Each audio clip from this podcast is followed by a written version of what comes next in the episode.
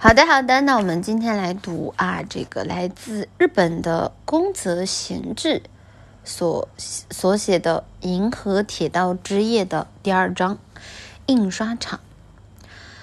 乔邦尼走出学校大门的时候，有七个八个没回家的同班同学正围着康帕内拉聚在校园一角的樱花树下，他们好像是在商量今天晚上星星节的事儿，说是要去摘王瓜。做成绿色的灯去河边放。可乔邦尼跟大伙挥了挥手后，便从学校大门口离开了。镇上挨家挨户都忙着为今晚的银河夜做准备，比如挂上紫杉叶球啊，在丝柏枝上挂彩灯什么的。乔邦尼没有回家，他拐过三个街角，走进了一家大型的印刷厂。没有电了，一会儿找个充电器充一下。嗯，乔邦尼没有回家，他拐过三个街角，走进一家大型的印刷厂，脱下鞋子，进入房间，推开了房间尽头的那扇大门。虽然太阳还没落山，屋里却亮着灯，好多台轮转印刷机正吧嗒吧嗒的转动着。屋里有不少人正来回忙碌着，他们有的人头上扎着布巾，有的戴着遮光镜，一边唱歌似的，一边数着、念着什么。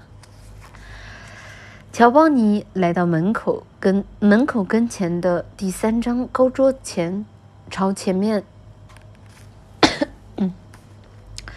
朝坐在桌旁的那个人行了行礼。那个人在架子上找了一会儿。递来了一张纸，说道：“这些能干完吧？”乔邦尼从那张桌子脚下抽出了一个小扁盒，走到对面亮着许多灯的地方，找了个墙角蹲了下来。他拿起一把小镊子，开始把米粒粒大小的签字挨个儿捡起来。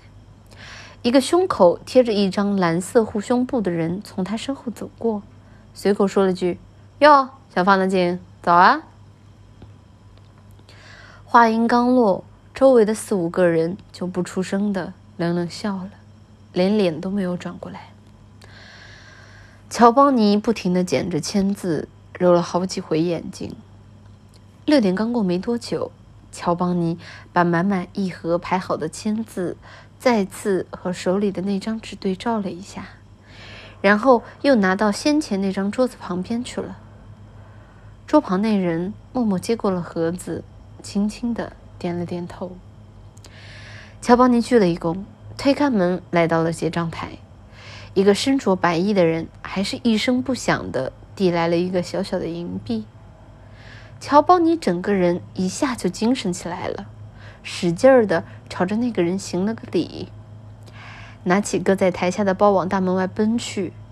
接着，他精神气儿十足的吹了吹口哨，去了一趟面包店。买了一袋面包和一袋方糖，一溜烟儿的跑走了。